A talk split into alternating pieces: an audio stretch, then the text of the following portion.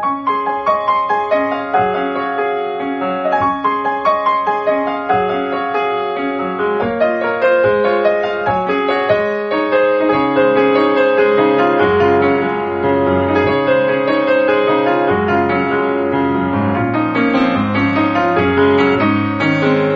さんこんばんは、ミッチェルです。いかがお過ごしでしょうか？本日は1月の24日となります。1月、えー今週、来週とね、えーもうあと2週というところで1月もあっという間に終わろうとしておりますけれども、さあこのところまあね、インフルエンザがね、かなり流行っているようですが、皆さん体調は大丈夫でしょうか？さあ、ミッチェルのラブミッションという番組では恋愛、夢、ご縁をテーマに不可能を可能にするをモットーにいたしました。私、ミッチェルがお話をしていくという番組となっております。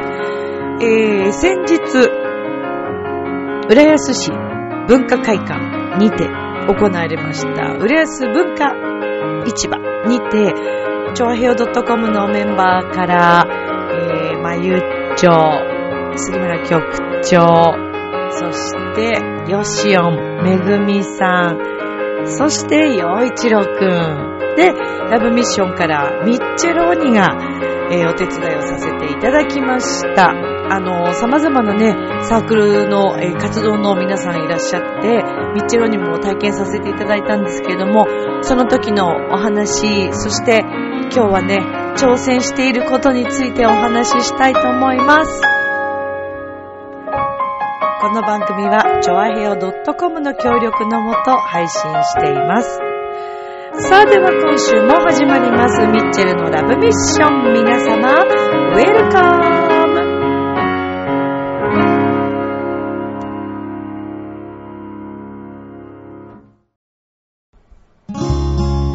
過去は過去、未来は未来。今必要なのは今をどう生きるかってこと。チョアヘオ .com を聞いているそこのあなた、ミッチェルと一緒にラブミッション。皆様、改めまして、こんばんは、ミッチェルです。本日は1月の24日となります。えー昨日はうちの母親の誕生日でございましてですね。はい。ねえ、お誕生日ね。まあでもほんとね、なんか自分の両親についてこう、語るとか、しっかり考えるとか、思いを伝えるとか、どう？みんなやってますか？いや、私のね、母親はね、すごいなと思います。私にはできないなっていう部分をたくさん持っていて、まあ、今日のミッチェルが出来上がったのも、かなり母親のおかげかなっていうね、気がしてますね。はい。おかげかなというか、まあ、もちろん父親がいて、母親がいて、そして私がいるっていうね、ことなんですけども、まあまあ父はね、もう早くに私、えーいなかったものですから、まあ母と祖母と、まあ今は亡きおじに、あの、育ててもらったんですけどね、子供の頃。おじはもう早くに、私が小学校5年生の時に亡くなったんですけど、4年生か、4年生の時だね。で、まあ母も、あの、幸い祖母も健在で、祖母は92歳になりますけど、まあ、そうですね、母親のあの、真面目さ、ちょっとバカがつくぐらいの真面目さとか、ちりしてるところっていうんですかね。まあ、大雑把なところはすごい大雑把なんですけど、かなりきっちりしてるところがありましてですね。あの点に関しては私はちょっと真似できないですね。ええまあ高校生の時もね、しっかりこう仕事がすごい忙しかった中、毎日のようにお弁当をしっかり作ってくれたりとか、まあ今でもたまにですね、えー私が結構朝がすごく苦手なもんですから、あの、おにぎりを作ってくれたりすることがあるんですけど、おにぎりを作っといてくれるっていうね。母の方が早くにこう、ちょっとね、あの、仕事を出るものですから。まあそんなことがあったりとか。まあそんな母親にね、昨日はちょっと感謝の気持ちをしっかりまたね、伝えたいなと思って。まあ母すごくおしゃれなので、母の好きな、好きそうなものをいろいろとこうね、見つけに。私初めて行きました、日比谷。ミッドタウンですか。すごいね、あそこね。噂には聞いていたし、テレビでも見てましたけども、とっても素敵なお店がたくさん入ってますね。で、あの、私が好きな、あの、香水とかが好きなブランドがあるんですけど、で、これ私いつもあの、青山一丁目とか表参道が近いかな、の、個人、そのお店だけが入っているところに私よく買い物に行ってったんですけど、自分の香水とかをね、買いにね。で、そこにはま雑貨とか売ってるんですけど、そのお店が海外からの輸入のお店で、フランスとかイタリアとかベルギーとかスペインとか、まあヨーロッパ圏のね、輸入物のお店なんですけど、まあそこの香水がえらく私は気に入りまして。で、そのシリーズがですね、ボディクリームとか、石鹸とか、ルームフレグランスとか、そうですね、バスソルトとか、そういったものがあるんですけども、で、なんか、私の香水のね、香りを嗅いで母親がいいねってすごい言ってたので、で、母も好きなブランドがあるんですけど、たまにはちょっと違うものをと思って、かといって香水って匂いの好き嫌いあるじゃないですか。だから、私も今使ってるその香水がね、スティック状で、そんな大きくなくって、こうなんていうのかな。コロコロする。うまく伝えられない。スティックになってて、こう、香りつけるところが、なんかコロコロ転がるような感じになってて、そっから香水がこう出てくるみたいな仕組みになってるんですけど。それだったらそんなに量も多くないし、まあ使えるかなと。で、まあこれだけだとちょっと寂しいなと思って、その同じブランドというかそのお店のバッグちょっとミニバッグみたいなで、またあんまりね、まあ私自身もそんな高価なものを買えないからあれですけど、あんまりまた高価なものとかお金を使うとまた怒られてしまうので、そんなもったいないって言ってね、すぐもったいないっていう人なんで、まあその点に関しても、ね、やっぱこう、謙虚に生きている人だなぁと思いますし、一生懸命毎日本当に仕事にも、えー、家のことも、私のことも、未だにね、なんかいっぱいお世話になってるなぁと思って、まあ、改めてこう感謝をね、えー、伝えた一日だったんですけど、珍しくだからこう母の誕生日を、の日には仕事を入れずに、一日ね、一緒に過ごすという、はい、まあそんな日でございました。さて、えー、先日私はですね、あのー、あれは、浦安、はい、浦安のですね、文化市場といって、あれはって何ですかね。浦安の文化市場にて、超平洋 .com、はい、超平洋ファミリーで参加をしてまいりました。杉村局長、そして同じ番組のね、イタジェラのマカズチンと、局長と、ヨシオン、それからハッピーメーカーのマユッチョ、八方美人のめぐみさん、生き生きレディオショーのヨチロくん、そしてラブミッションからはミッチェルということで、はい、お送りしてまいりました。私、ちょっと、朝一間に合わなかったので、朝一には、洋一郎くんが、あの、最初冒頭と、そして、南山さんが、南山光則さんが、はい、あの、ラジオに出てくださったようなんですけれどもね。で、その後、ミッチェロニーが、一緒にご一緒させていただいたという、まあ、そんな流れでございました。で、あの、いろんなサークルの皆さんがいらっしゃって、えー、自分たちのこう演技だったり、ワークショップというか、こう、体験会みたいのもあったりして、いろんなものを皆さんが見たり、聞いたり、一緒に参加したりできるという、とても楽しいイベントだと思います。で、こちら今回第6回目ということで、浦安文化会館の大ホール、小ホールとか、ロビーとか全部使って、あれはすごい大々的なイベントで、で、私もね、大変お世話になっている文化会館のスタッフの皆さんにもお会いすることができて、とっても楽しかったんですけども、で、いつもそこで、長編はブースを持たせてもらって、公開収録をしているんですね。で、今回、まあ、ほぼマユッチョ主導で、で、ミッチェローニがお手伝いを一緒にさせていただきました。で、自分の皆さんサークルの出演が終わったりすると、えー、団体の方の代表の方が、チョアヘオのこのブースの方に来てくれて、ご自身のサークルのこと、えー、ご自身たちの活動のことというのをお話ししてくれるという、まあ、そんな流れだったんですけれども、で、そんな中で、ミッチェローにもね、ご一緒させていただきました。で、なんかせっかくなんで、このサークルの皆さんの、あの、グループの皆さんの、まあ、えっ、とね、なんだっけ、えっ、と、フラメンコでしょ？それから、名前をね、書く、まあ、書道とか、ゴスペルとか、よさこいとかもあったかな。で、よさこいは、大ホールの方で行われて、ちょっとそれは見に行けなかったんですけども。まあでね、せっかくだからミッチェローニも、チョアヘオのメンバーも何か体験しようよっていう感じがあったのと、まあミッチェローニをですね、文化会館の所長がですね、おいちょっと、まあミッチェルも含めね、カルメンやるんだったらフラメンコだろって言ってちょっと参加すればって言ってくれたんですよ。で、私としてはとってもラッキーで、ミッチェローニが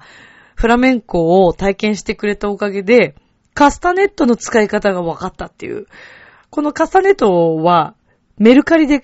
フラメンコ用のカスタネットをね、カルメン用に買ったんですよ。なんで、ただちょっと使い方が全然分かんなくて。でもそのやり方が、ミッチェローニのおかげで、はい、わかりました。で、ミッチェローニさんは、フラメンコと、それから、習字のね、この名前をきれいにこう書く、えー、書道の方と、それから、ゴスペルの体験をしてまいりました。で、こちらはですね、ツイッター、そしてフェイスブックで、動画でアップされておりまして、ミッチェロニと滝川栗林がですね、あの、お話をしている、はい、あの、ちょっと、大泉洋さんのあの、水曜どうでしょう的な感じで、はい、番組、あの、本当に2分ぐらいの、ショートムービーなんで、もしよろしければご覧いただきたいなと思います。ミッチェロニがフラメンコを踊っているところ、それから書道、習字を書いているところなどが、そしてちょっぴりマユッチョの可愛らしい声が聞こえたり、はい。という感じですかね。なんで、もしよかったらぜひご覧いただきたいんですけども。まあ、それにしてまし、それにしましても、様々なね、方々がこう参加されているわけですが、若いですね。なんか年齢をこう聞いたりしてても、まあ、ミッチェローニをね、返して聞きましたけど、ミッチェローニが主導してましたから、私はいなかったんでね、えー、まゆ、まゆっちょ主導のミッチェローニをお手伝いみたいな。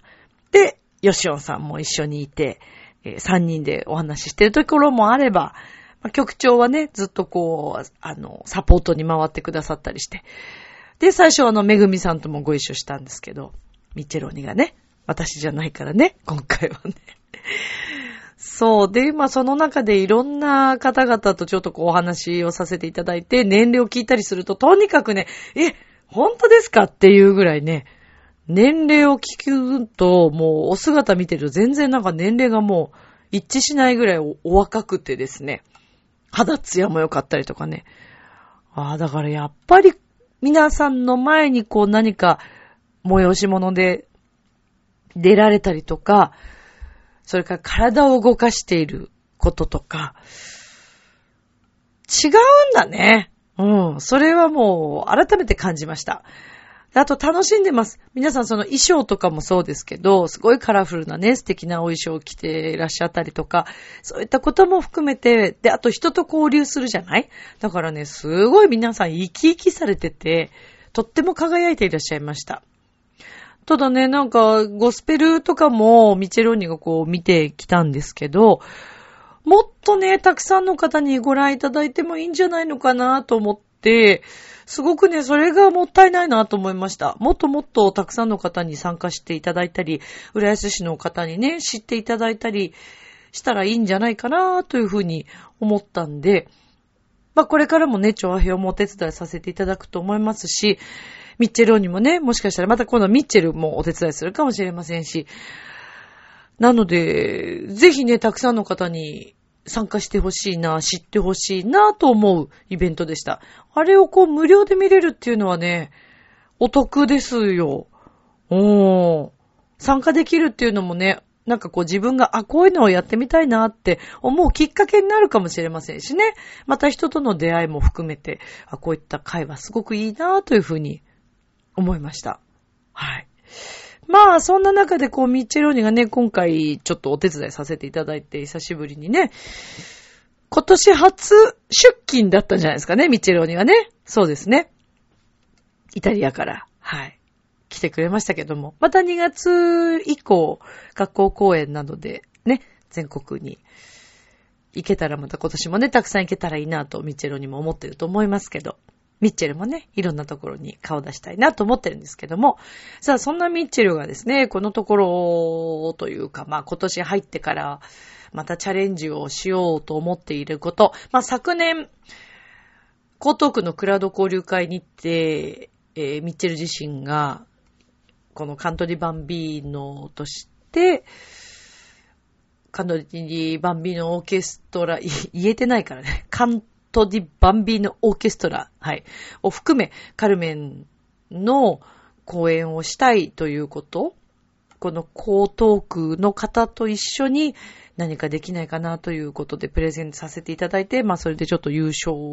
したことから、今年もカルメンをもちろん江東区でやりたいということが一つ。ただまあ本当にいろんなことが今ちょっと、そうですね、ちょっとストップしてしまって、ただ絶対今年はやります。それはもう間違いなくやるんですけども、なんとなくこう、あやふやな感じのまま動いてしまうより、インスピレーションで私はやっぱちょっと動きたいなっていうのもあるし、もうちょっとメッセージを待ってみようかなというふうにちょっと思って今待機している状態。いつでもそのタイミングが来れば動けるような気持ちには、うん、あの、ではあるんですけどもね。この私の自分が生涯かけてこうやっていきたい活動の、まあエンターテイメントオペラ、エンタメオペラ、まあそれも一つこうあるわけですけれども、その中でね、こう自分たちの活動とか自分の存在をもっとたくさんの方に知っていただく必要があるなという、まあそこが私の中で一番の、まあ課題というか、これはもう長年そういうふうにちょっと思ってきたりもしてたんですけど、で、こうやってね、ラジオをやらせていただくのも本当にありがたいことだし、日本中の方、世界中の方にこのインターネットでね、を通して浦安から世界に発信させていただいておりますので、もしかしたら海外でミッチェルの声を聞いてくれてる方もいらっしゃるかもしれませんよね。もうとってもそれはありがたいことで、長平をにもすごく感謝をしているんですけれども、まあなんかもっともっとね、ミッチェル今年も頑張りたいなという気持ち、まあ長年本当にずっとずっとずっと悩んできたことっていうのが、私は子供の頃から芸能界への憧れというのがとてもありまして、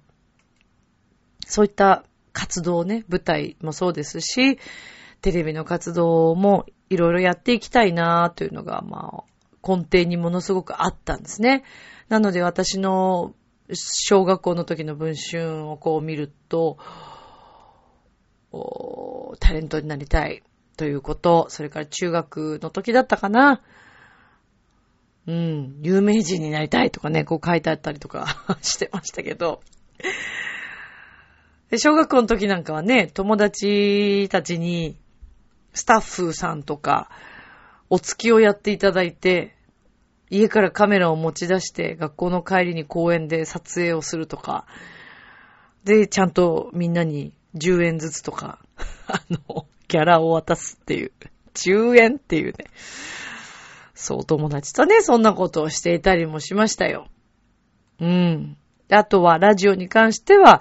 まあその自分で録音したりね、おはがきとかをこう自分で作ったりとかして、リスナーさんからですみたいな感じで喋ったりもしていました。だからそれがこういう風な形につながったっていうのはすごく私は嬉しいんですけどね。舞台に関しても、実家、昔住んでたその実家が、こう、普通間というか、扉があって、そこを舞台のカーテンみたいなイメージにして、その向こう側に人形いっぱいこう座らせて、お客さん、観客みたいな感じで、で、自分で音楽をかけて、次の曲は、みたいな感じで、コンサートを家の中でイメージしていたとかね、そういうのもやってましたし、で、まあ、現在はね、時々言ってますけど、その屋上。ちょっとこのところはね、あの、一回、この同じマンションの方に、ちょっと静かにしてくださいって 言われてしまってからは、なかなか屋上に歌いに行くっていうのはちょっと減っちゃったんですけど、さすがにね、ちょっと近所迷惑だったかなってことで、ちょっと静かにしてるんですけど、たまにそれでも、あの、口ずさむぐらいな感じで歌いに行ったりするんですね。で、そこではいつも私はこの、何か本番がある前とかにイメトレで、まあ、ちょっと軽く口ずさみながら、イヤホンで音楽、それを聴きながら、イメトレとかしたりして、私の中では野外ステージと思ってるんですね。だから野外ステージはいつか、機会がね、こう、来たらいいなという、もうその辺のもうイメトレはもう完全にできてますから、そこはもう全然 OK だと思うんですけど、広い世界観でこう演奏したり、表現するっていうのはもうイメトレは完璧なんで、もう大丈夫です、それは。なんでそんな感じでね、こうずっとやってきたんですけど、どうしてもやっぱりこう芸能界とかこうタレントさんとか、えー、テレビの世界とかそういったところっていうのが私の中でこういう忘れられない、諦められない。まあ挑戦もちゃんとね、したかといえばオーディションなんかも全然そんな受けてないし、2年前かな？に映画のね、一回初めてオーディション受けに行きましたけど、私あの、劇団四季とかも受けてるんですよ。大学卒業してすぐに劇団四季のオーディションを受けて、で、一時は通過したんですけど、まあ本戦で、二時が本戦になるんですけどね、本戦で、まあ落ちてしまいまして。でもその時にこう、オーディションを受けに行った時に、劇団四季の方たちの練習している声とか、あと周りのこう、受けに来てる感じの皆さんの雰囲気とか見た時に、あ、私はちょっとここではないかなって、すぐパッとこう思って、うん。なんか、なんか雰囲気が多分自分とは違った感じがしたんですけども、で、それはもうほんと大学卒業してすぐぐらいの時だったんですけどね。でもあの時もよく考えてみれば、まあそれが緊張だったのか何か違うよっていうメッセージだったのか、突然その当日だったかな。前日の夜ぐらいだったかな。高熱を出しまして。で、当日ももうフラッフラの状態で、ね、何としてでもやっぱでも受けに行きたいって気持ちがあったんで、当日オーディション受けに行きましたけども、まあやっぱり、案の定ね、いい結果にはなりませんでしたけど、なんかそういう時ってやっぱストッパーがかかるというか、なんか違うっていうことを教えてくれたのかなと思うんですけどね。で、2年前だったかな。えー、吉本工業の NSC というあの、オープンカレッジに行ってみたんですね。で、それは私結構子供の時から割となんか笑われたり、笑ってもらうのが好きっていうか、みんなを笑顔に、えー、みんなが笑顔になってくれるのがすごく好きで、まあ私自身がすごいいろんなネタになるようなことを人生の中でこう経験していて、なんか人生そのものが私はネタだなみたいなふうに思ってる部分があって、特にこのところはまあ本当にそうですけど、あの芸人さんってすごいなって思うんですよね。おそらく私芸能界の中で芸人さんたちって一番すごいんじゃないかなと思ってて、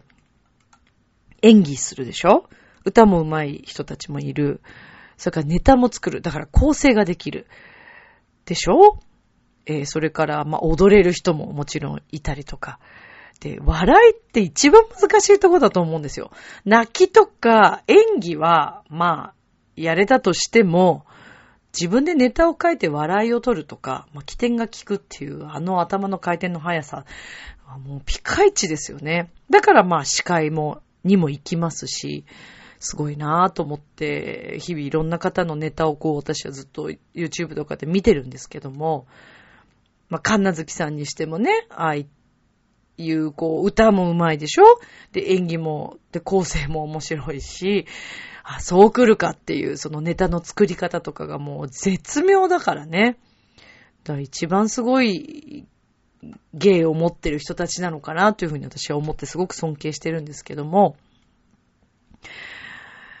で、やっぱりどっかでこうすごくチャレンジしてみたいっていう部分が、やっぱり抜けなくてですね。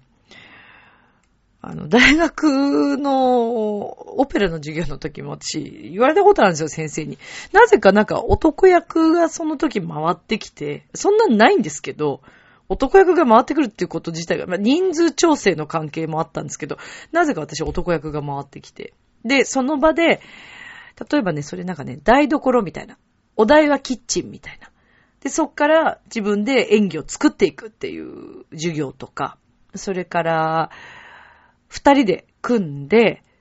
設定が一つだけ何かお題があって、あとはその場で喋って、お話を作っていく。台本なしでね。で、その場で喋ったことがどんどんネタになっていくみたいな練習。それまあオペラの一つの一環としてやらせてもらったりとか。で、その時に まあやっぱり先生が、栗林、お前は、吉本へ行けって言われたことがありまして。で、それこそ、高校の時とかね、クラスの最後、お別れ会、クラスが変わる、2年生になる時だったかな、お別れ会の時とかに、まあ、全部オール先生、いろんな先生のモノマネを私一人でやって、で、自分の担任の先生もそこにお別れ会一緒にいたんだけど、その担任の先生のモノマネもして、もうみんな大笑いでみたいな、お腹抱えて、先生も自分のモノマネせてお腹抱えて笑うみたいな。なんかそういう機会がこう、これまでずっとあったなっていう。で、喋りの仕事っていうのも、司会の仕事が最初からしたかったというよりも、音楽のためにまあ喋ることも必要、コンサートでは絶対喋ることが必要だなって昔から思ってたから、そういう部分で、あと演技とかも含めて、まあ東京ディズニーリゾートでアルバイトをしようと思ったのがきっかけだったし、まあそれでジャングルクルーズとかもね、まあ経験したんですけど、私あの、そうですよ、ジャングルクルーズのお姉さんだったことが実はございますので、はい。なんでね、まあそういった部分も含め、えー、どっかでまだ自分のそのやりたかった挑戦していない、しきれていないものが、まああったわけで。で、これがやっぱり自分のずっとネックで、で、毎年この時期になるとね、ああ、NSC 行ってみたいなっていう気持ちがこう、は思うわけですよ。で、まあ2年前そのオープンカレッジ行ったけど、その時はまあちょっと試しにオープンカレッジだけ行ってみようと思って経験、体験しただけだったんですけど、で、去年はそのまままあ1年過ごして、まあカルメンのことが決まってたんで、まあそれで頭もいっぱいだったし、で、今年ね、また巡ってきたわけです、その時期が。で、まあ去年末ぐらいからまたこうそうですね。ずっとそれはもう常に常にいろいろ調べたりとかしてたんですけど、いや、私はこれまでも自分の力で、えー、どこにも入らず所属せずやっていくっていう気持ちがある、あった反面、どっかでまだチャレンジしきれていないっていうその部分が、なんか、心残りというか、なんか悔いというか、だったら今しかないんじゃないみたいな風に、実はもう思ったわけです。それですね、これ誰にも言ってないです。もうラブミッション聞いたみんなが最初の承認になるんですけど、実は私、今年、吉本工業の NSC のオーディションを、面接を受けてきました。で、まだ結果がこれからなんです。で、これ学費ローンが、あの、審査も、まあ、まだかけてないんで、それも降りて、いろんな条件がクリアして合格したら、今年、通ってみたいと思います。はい。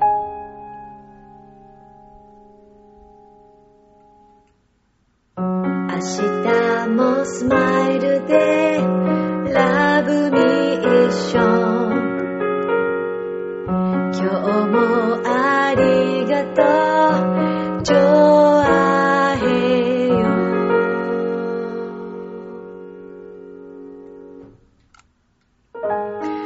ということでエンディングです。えー、なぜ声楽家、歌い手、カルメンがやりたい私がお笑いなのかということに関しては、ちょっとそこは内緒にしておきたいかなというふうに思っております。自分の考えていることが合ってるか正しいかどうかなんていうことは誰にも実はわからなくって、やってみなければわからないというところなのかなというところから挑戦しました。もちろん面接オーディションに落ちてるかもしれないし、それはその時。なのでやってみて、そして、えー、もし行けるようだったらチャレンジしてみて、そこでまた何か見えてくるのかなというふうに思っているので、チャレンジしてみたいなと思いました。なので、リスナーさんのみんなも自分のチャレンジしたいということがあったら、積極的に今年は行ってみましょう。新しい年になるから。それでは今宵も良い夢を、明日も楽しい一日を。またねバイバーイ